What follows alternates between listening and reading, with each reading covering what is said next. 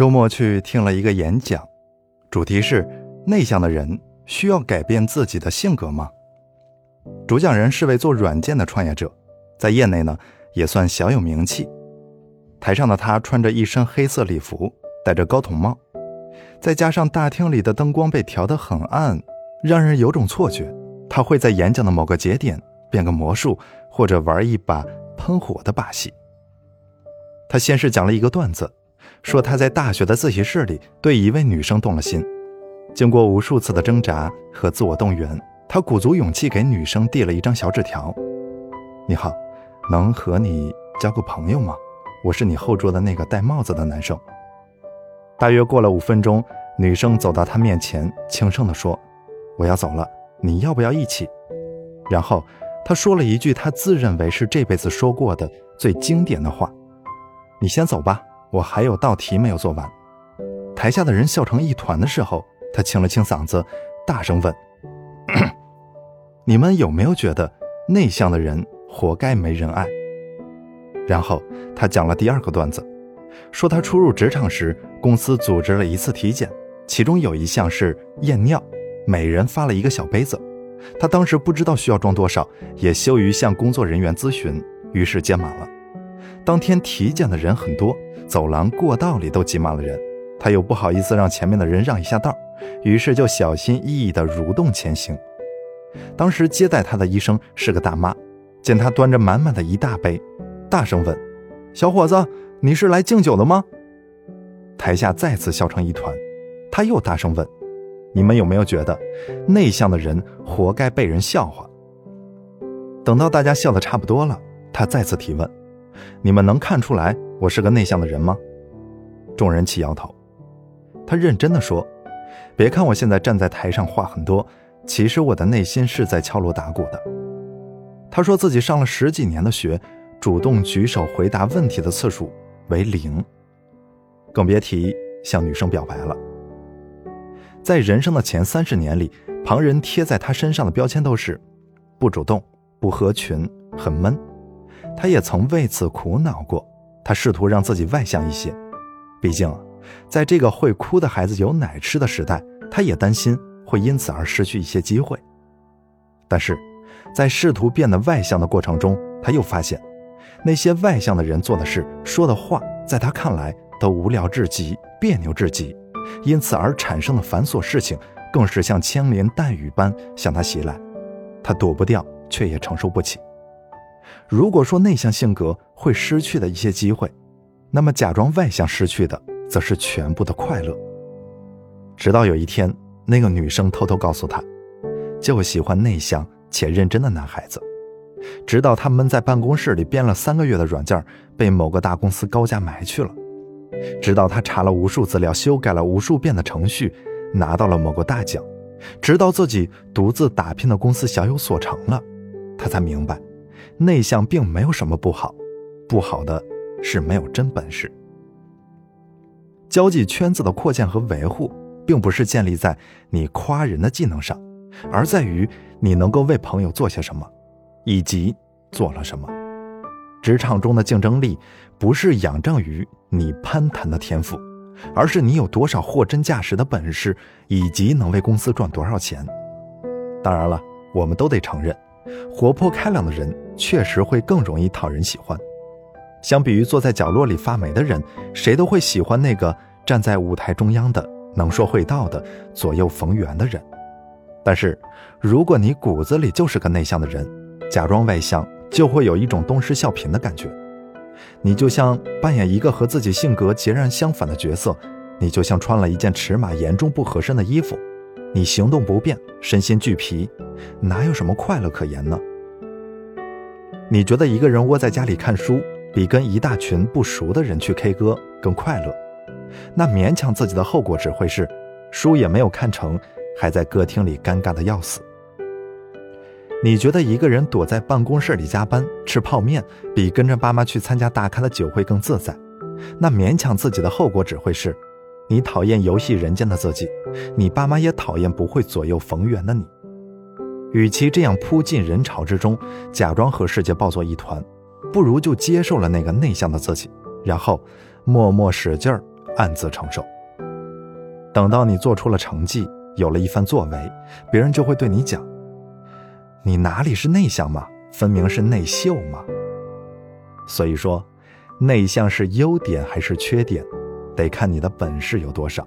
就像区分卖萌是褒义还是贬义，得看你的长相是如何。在听这场演讲的过程中，我突然就想到了刘卓。刘卓是我们大学公认的独行侠。不论是上课、自习，还是吃饭、锻炼，他都是独来独往。如果不是在一场辩论赛上看到他有理有据、声情并茂的大杀四方，我有很长一段时间都以为他是个哑巴。平时上课见不到他举手发言，见面了打招呼都是象征性的点头示意。当别人在课堂上激烈讨论问题的时候，他总是呆头呆脑地盯着课本，一言不发。当有人为了给选修课的老师留个好印象而提了一些八竿子打不着的问题时，他吐字趴在桌子上，认真的写着什么。当然了，推选班干部或者评选优秀学生，没有人会想到他。直到毕业前夕，当大家都在费尽心思的增加简历的美感、个性和厚度时，他的简历还是一页普通的 A4 纸。当大家都在求教面试要穿的衣服，四处求问面试的礼仪和技巧的时候，他还是准时的去图书馆里自习。结果出乎所有人的意料，他是新闻班唯一一个被外媒录用的人。他的撒手锏就是他发表过的学术论文、获奖的摄影作品、翻译过的短诗、小说以及二十多万字的新闻评论。后来。当别人在对娱乐事件侃侃而谈的时候，他正埋头给当天的新闻事件写深度评论；当别人在熬夜追剧、玩游戏的时候，他正在逐字逐句地翻译一部诗集；当别人在假期里挤进人海中玩自拍的时候，他正捧着镜头在街头拍摄社会百态；当别人勾肩搭背地参加各种聚会时，他正在和几个同样内向但是志趣相投的人谈笑风生。原来。独来独往不都是因为内向，还有可能是由于卓越，所以敢与众不同。诚如猛兽总是独行，牛羊总是成群结队。汪国真在《孤独》中写道：“太美丽的人感情容易孤独，太优秀的人心灵容易孤独。这是因为他们都难以找到合适的伙伴。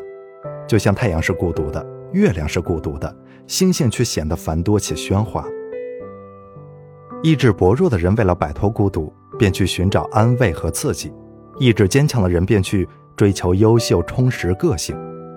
他们的出发点一样，结局却有天壤之别。前者因为孤独而沉沦，后者因为孤独而升华。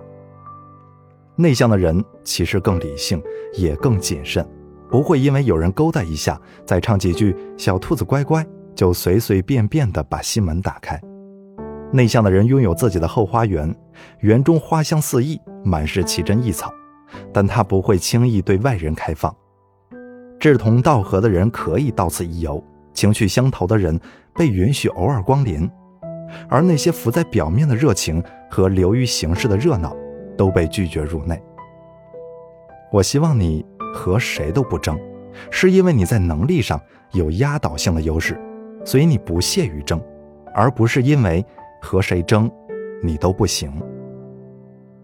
很多内向的人其实本质上并不内向，只是不想跟话不投机的人聊太多而已。就像很多看似外向的人，其实本质上是内向的，只是到了他熟悉的环境、擅长的领域，所以变得侃侃而谈。比如罗永浩，演讲台上的罗永浩总是给人一种话痨的形象，但他自称是很内向的人。他说。参加超过五个人的饭局，我就会全身不舒服。每次饭局之后回家，都要一个人狠狠读一天书，才能缓过神来。记得去新东方当老师之前，有很多人问我：“老罗，你平时一天都不说几句话，你还能上台当老师呢？你别逗了吧！”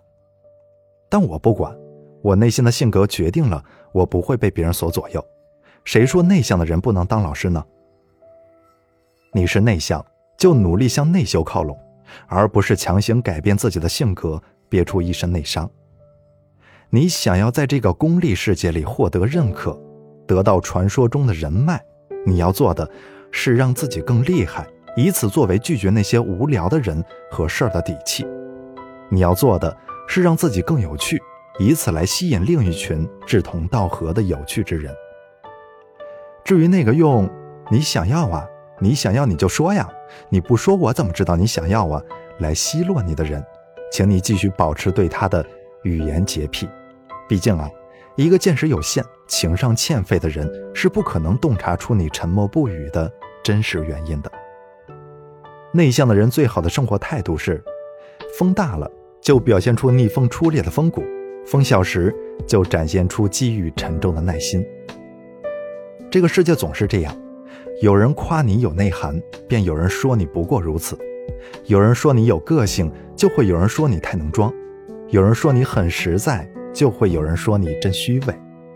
内向的人真的不必在意旁人的七嘴八舌，更不必羡慕他们的哗众取宠。如果你每次都会因为别人的三言两语而犹豫地停下脚步，如果你每次都会因为某些人的不认可就闷闷不乐，如果你每次都会因为别人的投机取巧而唉声叹气，那你花掉青葱岁月。除了得到犹疑、闷闷不乐和唉声叹气之外，很可能一无所有。岁月的小人之人就在于此，他会慢慢的让你识破生活的真相，却不会给你任何补偿。